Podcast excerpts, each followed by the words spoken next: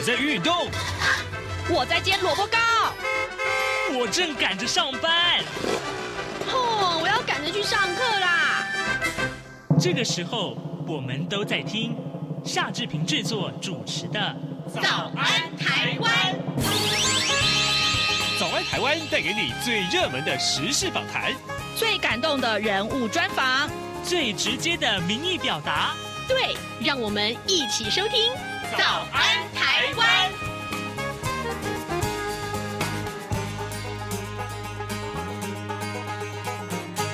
早安，台湾！我是夏志平。今天是二零二零年的十一月十六号，星期一。哎，我们来看到，今天我们跟您探讨什么样的主题呢？在十一月三号就开始进行计票的美国总统大选，总算到了昨天，应该有了一个大致初步的结果。好，这个拜登当然是当选了。不过呢，呃，不在籍投票可以说是整个。呃，选举过程当中最多的争议啊，被谈论最多的话题。待会儿呢，我们要为您连线呃真理大学法律系的副教授吴景清，我们请吴老师为大家来解说啊，什么叫做不在籍投票？还有呢，其实这个话题在台湾讨论了很多年，到底在台湾有没有可能实现不在籍投票呢？这个话题，待会儿我们请吴老师跟大家一块儿来解说。我们有一点点时间来看一看各平面媒体上面的头版头条讯息啊。我们看到今天的《联合报》和《苹果日报》上面讲的是同样这件事情，就是行政院的发言人丁怡铭他失言丢官呐、呃，苏奎未留不成，李梦燕暂代发言人。呃，陷入牛肉面失言风波的行政院发言人丁怡铭坚持向行政院长苏贞昌请辞，苏贞昌速度未留不成啊，昨天晚上免予同意丁怡铭辞去职务，立即生效。今天。起呢，将会由行政院秘书长李梦燕兼啊暂兼这个发言人的职务。呃，丁一鸣昨天晚上说了，发言人角色应该是行政团队的助力，但是呢。在野党啊刻意政治操作，因此他请辞，呃，避免政务推动遭受到困扰。丁怡铭他说，行政院发言人责任是协助行政院对社会人民进行沟通宣传，推动政府的政策，角色应该是行政团队的助力，而不是团队的负担。近日所引起的争议呢，因为在野党刻意政治操作，让他身为发言人的角色跟工作难以为团队加分了。更是呃，为了这个避免对行政团队的政务推动造成困扰，呃，于是乎呢，他向苏贞昌院长提出请辞啊，并且在昨天晚上获得院长免予同意，即日起呢就辞去了行政院发言人一职。当然了，我们看到立法院其实是一直要求丁怡铭到立法院去备询啊，那因为他的请辞，所以呢，可能今天去立法院备询的应该只有李孟谚一个人了。这是今天《苹果日报》以及《联合报》上面的头版头条讯息，今天新闻都很重啊，包括了《自由时报》头版头也是，呃，这则讯息是说，驻美代表萧美琴在十三号致电美国总统当选人拜登的外交政策顾问，也是美国前副国务卿布林肯，他代表台湾政府祝贺拜登及副总统当选人贺锦丽胜选，盼望呢台美要持续深化合作。好，这是有关于《自由时报》上面的头版头条讯息。那么在中国时报还有就是呃工商时报上面提到都是这一件事情，有关于 RCEP 啊 RCEP 啊，呃亚太十五国昨天在越南的河内签署了区域全面经济伙伴协定，也就是所谓的 RCEP。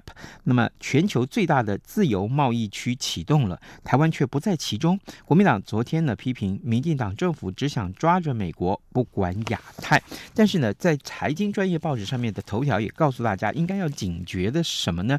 台湾要警戒的是，未来十年之内，东协十加五国的零关税品项将会超过百分之九十，而台湾不在其中，因此呢，关税是照常。而有了关税之后呢，当然会相对的减低很多商品外销到这些国家的竞争力。这也是就是啊，为什么 RCEP 这个超级经济圈成军之后呢，台湾所要担心的事情。这一点我们特别也要在这边告诉大家。现在时间早早晨。的呃七点零四分五十秒了，我们先进一段广告啊，广告过后马上就回到节目的现场。会主办的海外华文媒体报道大奖，现在开始报名喽！哦，所以这是专门为海外华文媒体及媒体人办理的奖项啊？嗯，是啊。侨委会为了鼓励海外华文媒体撰写有关台湾人在世界各地的努力与贡献，特别创设了海外华文媒体报道大奖。只要是平面、网络报道或是广播节目作品，从二零一九年一月一号到二零二零年十月三十一日期间发布在中华民国境外的媒体平台，都可以报名参加。这么厉害！哎，去哪里可以报名啊？记得在十一月三十日报名截止前，到侨委会的官网线上报名。最重要的是，这一次的奖金太丰富了，总共有六个奖项的优胜得主，可分别获得美金两千五百元的奖励哦。那还等什么？我们快去准备报名资料啊！你节目还没录完啊？早安，台湾，你正吃着什么样的早餐？吐司加火腿蛋，咬一口，然后收听中央广播电台。德先生这么说。这里是中央广播电台台湾之音，您所收听的节目是《早安台湾》，我是夏志平。此刻时间早晨七点零六分三十九秒啊，来，我们在跟吴老师连线之前，我们先跟大家报告一下美国总统大选最新的开票结果呢。拜登在拿下共和党的票仓，呃，乔治亚州之后啊，已经获得了三百零六张的选举人票，巩固了他在总统大选当中胜利的基础，也就是告诉大家，美国下一任的总统就是拜登了。好，因为这个呃，在整个选举开票的过程当中啊，其实不在籍投票这个话题非常受到争议啊，被谈论很多。那今年呢，因为新冠肺炎的疫情的关系啊，又让这个话题再度受到瞩目。所以呢，此刻我们为您连线真理大学法律系的副教授吴景清，我们要请吴老师为听众分析啊，台湾呢、实施不在籍投票可行吗？啊，那设计不在籍投票的方式有哪些应该要注意的地方呢？老师您早，大家早。老师，谢谢，谢谢老师。呃，一我我先请教老师啊，就是所谓的不在籍投票，也许我们听众不太了解，指的是哪些种类的投票方式？那这一次的美国总统大选里面有通讯投票、提早投票，是不是都是属于这个所谓的不在籍投票？嗯，还有哪些个类型的投票方式可以都列进来？嗯、呃，不在籍投票应该，呃，大家看到美国选举好像会跟。通讯或邮寄投票画上等号，事实上它应该是比较上面一点的概念呐，哈、嗯，它可能可以包括哪些呢？就是说，呃，有些国家的选举哈，比方说像以台湾来讲好了哈，我们投票一定是在投票日当天到你的户籍地，嗯，哦，然后呢，他会寄给你通知单的那个投票所，那个就是在籍投票。是，那有有一些国家它呢可能会有哦，它的那个投票呢，它不，它可能会。广设那个不在籍的投票所，嗯，哦，比方说在监狱，嗯，哦，或者是部队，哦，嗯、像这些，那事实上这个也是属于不在籍投票，嗯，哦啊，但是我先讲哦，这种不在籍的话，就台湾来讲哦，大概是不用考虑了，哦，哎，我因为讲它它有点复杂，因为嗯，我们想嘛，哦，如果是总统选举哦，或许可以可以可以用这种。这种设那个不在籍投票所来投票，然后、嗯、因为它是全国性的。是。那但是如果说是像立委啦，嗯，哦，县长啦、市长啦这些哈、哦，嗯、那可能这种方式就它可能会变得很复杂。哦，哦，所以这个先大概在台湾是绝对不可行，就删掉哈。是。那另外一个不在籍投票还有一种方式就是诶线上投票。嗯。哦，那这个是新科技所带来我们必然的思考哈、哦。那但是哦，一讲到线上投票，大家就会担心什么？舞弊吗？呃，舞弊是其次，就是，呃，那个资讯安全的问题。好、哦，比方说有没有可能被害？是。好、哦，然后呢，也也每个人也害怕自己的个资怎样外泄泄、呃。对，所以所以基本上哈、哦，这个虽然是最方便的啦，嗯，哦，但是以目前来讲，因为大家的那个担心哦，这个大概也怎样，可能也先删掉了。哦，嗯、那这样一一删的话，就只剩下通讯或邮寄投票了。哦，那至于说那个提前提前投票，那不算是不在籍投票了，因为提前投票他还是要到哪里去投？他还是要在户籍地的投票所投啊，还是啊，嘿嘿嘿。那这个提前投票基本上哦，在台湾大概也我看也也不可能的，是哦，因为为什么？因为你你那个像美国那个提前投票开放到开放到选举日，大概甚至有些州那么一个月前都可以去提前投票。这个哦，就台湾来讲，基本上不可能。为什么？因为你提前投票的话，马上浮现一个很大的问题，就第一个，那这些选票，嗯，你你放在。放在那个、那个、那个、那个选入选入机关的话，那大家会害怕什么？怕被作弊。对，又又这个问题又来了。那还有另外一个重要的点，那万一呢？我比方说，我前一个礼拜投票，可是我我发现到就是说，哎啊，好像我我不想投这个人了。嗯。那我可不可以再去？选举当天我再去投一次哈，可能会有又有这个问问问问这个问题出现了哈，所以、这个、在美国是可以的耶，哎，美国有些州是可以的，对，我就可以改的。但问题是，如果在台湾来讲哦，你要可以改的话，那怎样？大家又开始说，哎，这个舞弊的可能性相对来讲又升高了，嗯，哦，所以这个提前投票大概在台湾也不可行了，哦，是，所以呢，嗯，不在你投票三一三，真的只剩下邮寄投票而已，哦，那就是那那这次我们看到美国的邮寄投票。事实上呢，就发现了这个问题，所以可能台湾呢，可能就就就就更担心了哦，就是说这个邮寄投票哈。是。那我我先讲一下，就是说目前我们台湾的选罢法里面，哦，选人的部分呢，哈，并没有出现不在籍投票这三个字。嗯哼。可是公公投法里面有。哦。哎，这个这个是大家比较难以难以难以想象的。我们的公投二十二条，它是想有有规有规定，就是说，哎，公民投票是可以用不在籍投票的。嗯，好啊，但但是他说，他后面要加一个，就是说，另以法律定之。呃，还没有法律，目前还没有法律 哦，还没有法律。好，那那现在就衍生一个问题了。那明明这个公投法在制定的时候，它就已经它就已经出现了这个，为什么支持到到现在哈，立法立法者不不用法律再去赶快去定这个？这个不在于投票哈，哎，那个通信投，哎，这个不在于投票，尤其是通信投票这个部分哈。那我想就看这次美国的情形，大概就知道了吧。哦，可能美国这次这么多的争议，会给大家很多警觉吧？哎，不是警觉而已，我看大家对这个台湾有台湾的，我们大概没信心呐。可是另外有一个想法，就是说啊，美国这次会有这么多的争议，是因为他们的，呃，这个呃，就是邮政的效率很低落。嗯，那可是这样来看的话，台湾的邮政效率不错呀。呃，我我觉得台湾不会有这个问题，嗯、哦，因为一一来我们台湾哈、哦、人口啊、土地啊都比台湾小的非常多，对比美国小啊。哎、哦，对，小很多哈、哦。嗯、然后所以不会有那个说什么。什么寄过去，然后到一个礼拜都还没到的，这个台湾不可能啊！对哦，这个台湾之前都不可能哈、哦。嗯。然后呢，可是哦，就是说有呃，当然我们在讲邮寄投票，首先要思考，当然就是邮政效率。邮政效率台湾没有问题，但是这里会还会有一个法律的问题，就是说，那如果我们要我们邮寄有邮政效率没有问题的话，好，那那个就出现美国这次出现的，就是说，那你这个要哪个时候到才算？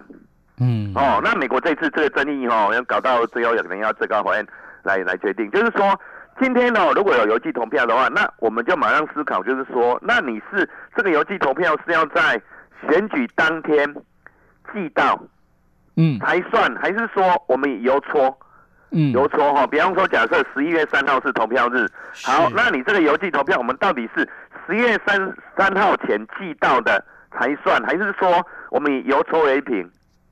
哦，就是说，哎、欸，你虽然十一月三号以后过几天，但是呢，我们就看你的邮戳是不是十一月三号寄出的。嗯，哦，这次美国这个这个争议性也很大嘛。对。哦，好，那关于这个问题哦，我觉得台湾也好解决，因为我们台湾不是联邦国家。是。美国会造成这么乱，就是因为它是联邦国家。嗯。哦，美美国宪法的条文虽然里面规定说全国哈、哦、投票日要要同一天。嗯。但是呢，他并没有解释说。这个投票是同一天，那个是什么意思？是我刚才讲的，嗯嗯，按照这个法条的规定，刚才我那两种都可以解释得通。嗯，哦啊，所以呢，因为啊所以美造成美国各州怎样，就就不哎不一样不一样哦，有些有些州是你一定要十一月三号那一天寄到的才算，那有一些是诶那个十一月三号哈。那投票日三天内都算，甚至有一些就是以邮戳为凭。嗯，哦，那因为美国邮政效率又差，所以这个一些争议性会很大。而且更好玩是像宾州，它它的那个州法规定就是说，要这个十一月三号这一天寄到才算。嗯、是，哦，可是呢，那个呢，宾州的那个法院呢，却判定说以邮戳为凭。嗯，哦，所以呢，这个就很乱哦。那、啊、台湾绝对不会有这个问题，因为我们只要在选办法里面规定，看是以投票日当天哦送达的才算，还是以邮戳为凭，我们只要在法律中选办法明定就好了。是，所以这个问题就台湾基本上我觉得不会有问题。哦，哎，这个是比美国我们占有很大的优势的地方。好的，嗯哼，各位听众，今天早上志平为您连线访问真理大学法律系吴景清副教授，我们请吴老师为大家的解说。事实上，不在其投票在台湾可行吗？老师刚刚的一些。结论哦，我们不能说最后的结论，就是说一讲到一些我们探讨的一些点啊，事实上台湾的邮政效率其实都比美国好，所以呃实施的起来的话呢，应该会比美国这一次的这个呃选举开票的一个效率要高很多才对。可是啊，可是老师有一些问题，就是在这一次整个讨论过程里面都被拿下来拿出来讨论，就是一个假定啊，这个伪造邮寄的选票。可不可以发生这种事情？会不会发生？呃，这个当然也是我们担心的哈。就是说，首先你要邮寄投票的话，马上就是说我们会想一个问题啊，这个票到底是不是你投的？嗯，对啊。哦，这个是很重要啊。这个验证上面来讲，哈，就真的怎样？嗯，有点困难。我们以台湾哦现场投票来讲，你看我们那个验验证多严格啊。是。你要带着你的什么通通知单？对。哦，身份证还有印章。对。哦，然后你本人他会对你的身份证嘛？对不对？哦、看你是不是本人，所以在台湾当天投票这个这个问题确认很很容易。但是如果你要邮寄的话，马上让你怎么验证是不是你投的？哦，好，那这个程序就会变得很复杂哦。首先就是说，那一定要事前有一个哦，美国是用签名的，嗯，哦，美国是用签名。好，那表示你事前哦，一定要要要申请的时候，你一定要有一个签名在上面。是哦，好，那那你在邮寄这个这个这个投票的时候，你也要在上面怎样做一个签名？对。好，那事后来做验证，对不对？哈，但问题来了，哈，嗯，那目前哦，人人这个签名，哈，你怎么做验证？嗯，这个是蛮麻烦的事情哦。我看一下美国，他是说是用机器，我是不太相信的。嗯，哦，因为因为那个我们说哦，你的签名跟笔迹的，呃，跟那个指纹的鉴定不一样。指纹的鉴定基本上哈，它也是有它的问题，但至少指纹的鉴定哈，会比签名的鉴定。精确一点，对不对？哦、因为因为你你的笔记有的时候会怎样？模仿，对，会变模仿以外，还有可能会变。对，哦，所以呢，基本上你说这个怎么验证，基本上是有很大的问题。不过相对来讲，我们台湾哈、哦，嗯，好像哈、哦、比较相信什么？不是签名，嗯，是硬硬硬件，硬件，对不对？对对对。所以呢，或许台湾暂时是邮寄投票，为了要防止这个问题，可能可以用硬件。可是你用硬件又更麻烦了。也是有伪造的情况。哎，因为那个那个硬件，你要先去。先去户政事务所申请一个硬件证明，印鉴证明，对，哦，然后呢，你你这个硬件就是盖在你的那个选票上面，嗯哼，然后然后寄过去，但但问题来了哈，那一样啊，那表示你要做邮寄投票的，每个人都要去申请一个印鉴证明，嗯，哇，那那这个就怎样，就搞得很复杂了，而且你在在做验证的时候，你等于要调出所有哈这一些邮寄投票人的印鉴证明，然后输入电脑去做验证，嗯，哇，这个这个怎样？更麻烦了，请这样，我我们用一句台湾话来形容哈，就给他给了，对啊，就给他给了，这 这边很麻烦，因为你要确认这个身份很重要啊，就怕有人有人伪造啊哈。嗯，好，那那就算不管这个问题，还会有一个问题啊哈，嗯，就是在美国这一次大家怀疑有可能有收割选票的问题啊。嗯，收割选票，收割选票，就是说你你确实是你这张确实你有签名在上面没有错啊，可是，是可是有人怎样？去把它收割啊？哦，比方说他到老人院去，嗯，对不对？哦，因为老人院基本上，我我不能说在老人院大家的那个，但是相对来讲，他们的一个一个一个那个相对来讲会比一般减弱嘛。嗯，那他可能就怎样，叫你签完名就怎样，就，哎、欸，就去收割帮你投啊。他说啊，我帮你，因为你们你们这个不方便嘛，我帮你帮你们投嘛，对不对？啊，这个收割选票的问题，这次也也也是川普阵营党诉讼里面可能他一个很重要的。这个这个这个重点了哦，嗯，那如果反映到台湾的问题，可能问题更大。是哦，为什么？因为哦，如果我们开放邮寄邮寄选票的话，哦，我们最害怕的是什么？目前两岸关系怎样不好哈、哦？哦，那我们哦，如果你开放邮寄投票的话哈、哦，那因为我们台湾在中国怎样经商啊，很多人经商非常非常多，对不对？对对对。哦，好，那这个时候我们这这里就已经不是。投票投票那个什么资讯公开的问题了，我们要害怕国安的问题啊？是，因为当然有目的性的话，哈，他可以做什么？我刚才讲的嘛。嗯，美国那个哈，大概可哦，如果就算有，大概也是小规模的。是，可是如果在中国的话呢？哦，要是中国官方如果如果如果想要介入的话，嗯，哦，他可不可以利用那个管道去做收割选票的动作？而且光是听说在上海工作的台商就有两百万呢。对，你看，你看，如果在那里有两百万的话，那如果像台湾的选举，我们的热度哈，嗯，是比美国还要热哦。当然，哎，在美国那个啊，有的时候在拼的时候，有的时候那个票数，有的时候也没有不会差很多。嗯嗯，哦，如果如如果你看。像诶，二零一八年那个台北市长选举，嗯，你看最后才才差多少票，所以哦，这个是绝对有办法这样？做票，有、办法去做收割选票的，对对对，哦，这个这已经涉及到国安的问题哦，嗯，所以呢，你真的要看的话，就算你解决了那个签名怎么验证的问题的时候，你还是要面临那个收割选票的问题。哇，原来有这么多眉角的。嗯原来如此，好，各位听众，今天早上志平为您连线访问真理大学法律系吴景清副教授，我们请吴老师为我们来探讨有关于不在籍投票啊。那事实上，在如果台湾真的要实行的话，呃，其实有问很多很多问题，很多细节是有待克服啊。那这些个细节有可能会影响到选举的结果的话，那么一般的民众是不是还觉得说，哎？这个也也不在籍投票很好啊，可以呃落实这个民主的权利啊，每一个人投票的权利啊，这是落实民主啊，有什么不好？当然好啊。但事实上怎么执行呢？因为台湾有一些特殊的状况啊，就比比如说两岸啊，比如说呃这些呃在这个养老院里面工作呃这个休息的这些老人们啊，或者说很多很多其他的细节，刚刚老师都为我们做了一些分析。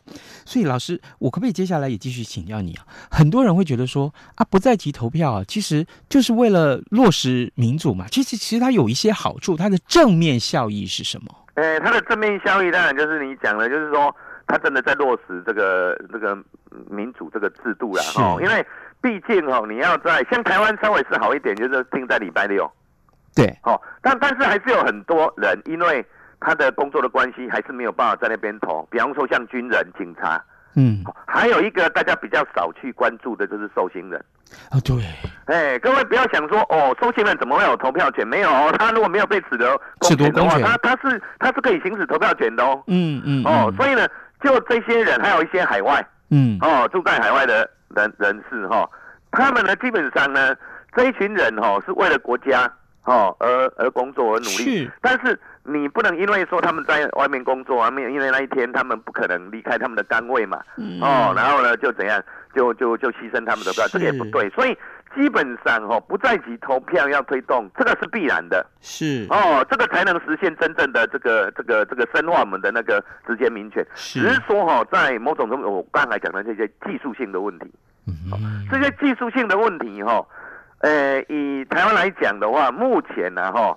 看起来哈是不容易克服，嗯，哦，尤其是我强调，我们台湾的选举热度比起美国是有过之而无不及，是。哦，所以呢，这个我们就更要深思熟虑这一块。哦，因为你想嘛哈，如果哈你看到美国现在还有在开票的，嗯哼，我们台湾哦能忍受你开票可以开这么久吗？不太可能，不太可能啊！可能早就闹翻了吧？大家都开始舞弊了，对不对？说不定就开始去去围那个中选会了，嗯，甚至总统府了。所以呢，基本上哦，我们要考虑就是说，它确实是要我们达到的目标，嗯，哦，只是说这中间的一些技术性问题，以目前来看的话，真的有它的困难性，哦，所以我们更要审慎。是，好，这个真的要审慎啊，思考这些相关的一些特殊的情况，因为每一个细节很可能就是影响到这个选举的结果，甚至于影响到民众的观感啊。尤其在台湾这个选举热度这么高的地区，我们还看这个国家，这个嗯、呃，每个人提到的选举啊，这个真的是很多神经都会绷紧。都看到那个选举期间哦，你坐计程车可能都都开始就就就聊起来了。对呀、啊，真的是好。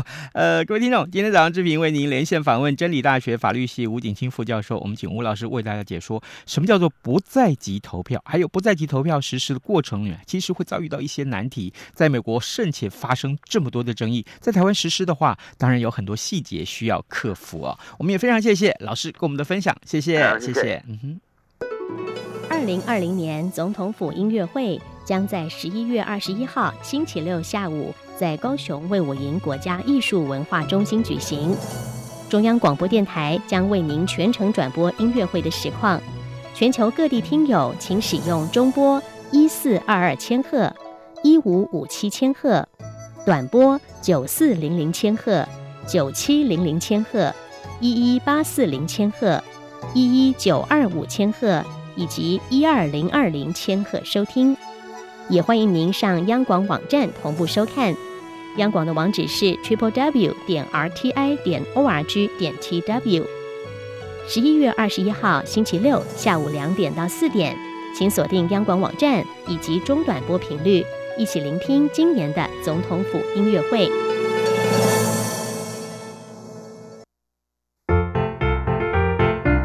各位听众朋友，央广 RTI 正在进行意见调查，我们每一季都会准备特别的小礼物，抽签赠送给参加的听友。您可以上 RTI 官网。triple w 点 r t i 点 o r g 点 t w 填写问卷，或是现在就拿起纸笔，把以下四题的答案写下来寄给我们。准备好了吗？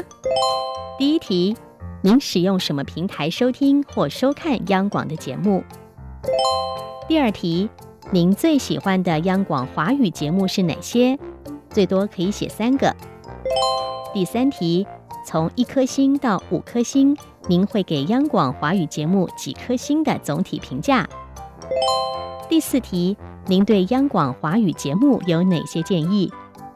只要完整回答上面的四个题目，就可能得到精美赠品。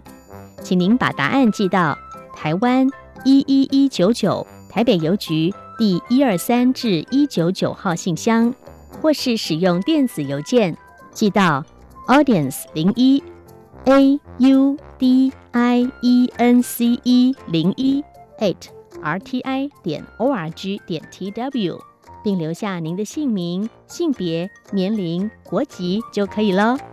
央广等待您的来信。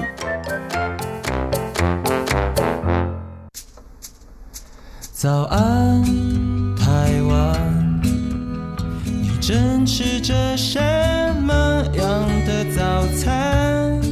吐司加火腿蛋，咬一口，然后收听中央广播电台。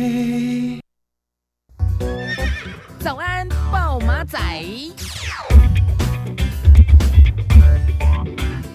这里是中央广播电台台湾之音，您所收听的节目是《早安台湾》，我是夏志平。此刻时间早晨七点二十七分三十八秒啊，我们仍然为您来关注 RCEP 这件事情，因为它的影响性真的非常非常大。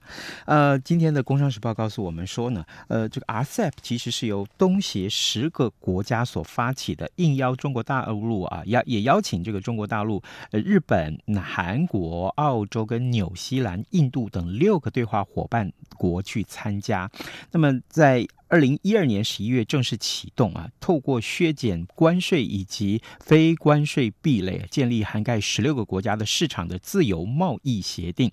不过呢，印度是在去年的十一月宣布退出 RCEP，所以呢，在呃前呃这个昨天的这个签署 RCEP 的成员国呢，只有十五个国家。那根据呃各媒体的报道，是说十五个国家的领导人在昨天是透过了视讯会议啊，来签署 RCEP。并且发表共同的宣言，他特别提到 RCEP 的大门继续向印度敞开，欢迎印度加入，其实也是为未来的局势变化保留了后路。好，这个当然我们看到为什么台湾要警觉这件事情，因为未来的十年呢、这十五个国家他们的零关税的品项将会超过百分之九十，那这个百分之九十呃是哪些？啊，今天的呃呃，联合报上面也提到了啊，就是外交部说呢，RCEP 由中国大陆主导，那么我国推动加入有实际上的困难，将会持续推动加入跨太平洋伙伴全面协进步协定，也就是 C T T P P，。那经济部长王美花则是分析啊，因为中日韩即将要降关税了，所以呢，对台湾的石化业影响很多。那纺织业的上游原料预计也会面临竞争。汽车零组件啊，钢铁业的主销欧美影响是有限的啊。那么工具机产业则需要继续多元的布局来提升竞争力。这也是我们看到对台湾产业到底有哪些个影响。今天节目时间也差不多了，这边就跟您说拜拜，咱们明天再见喽。为什么太阳它照不亮我的心？哦，阳光下，我连抽吸吸不管。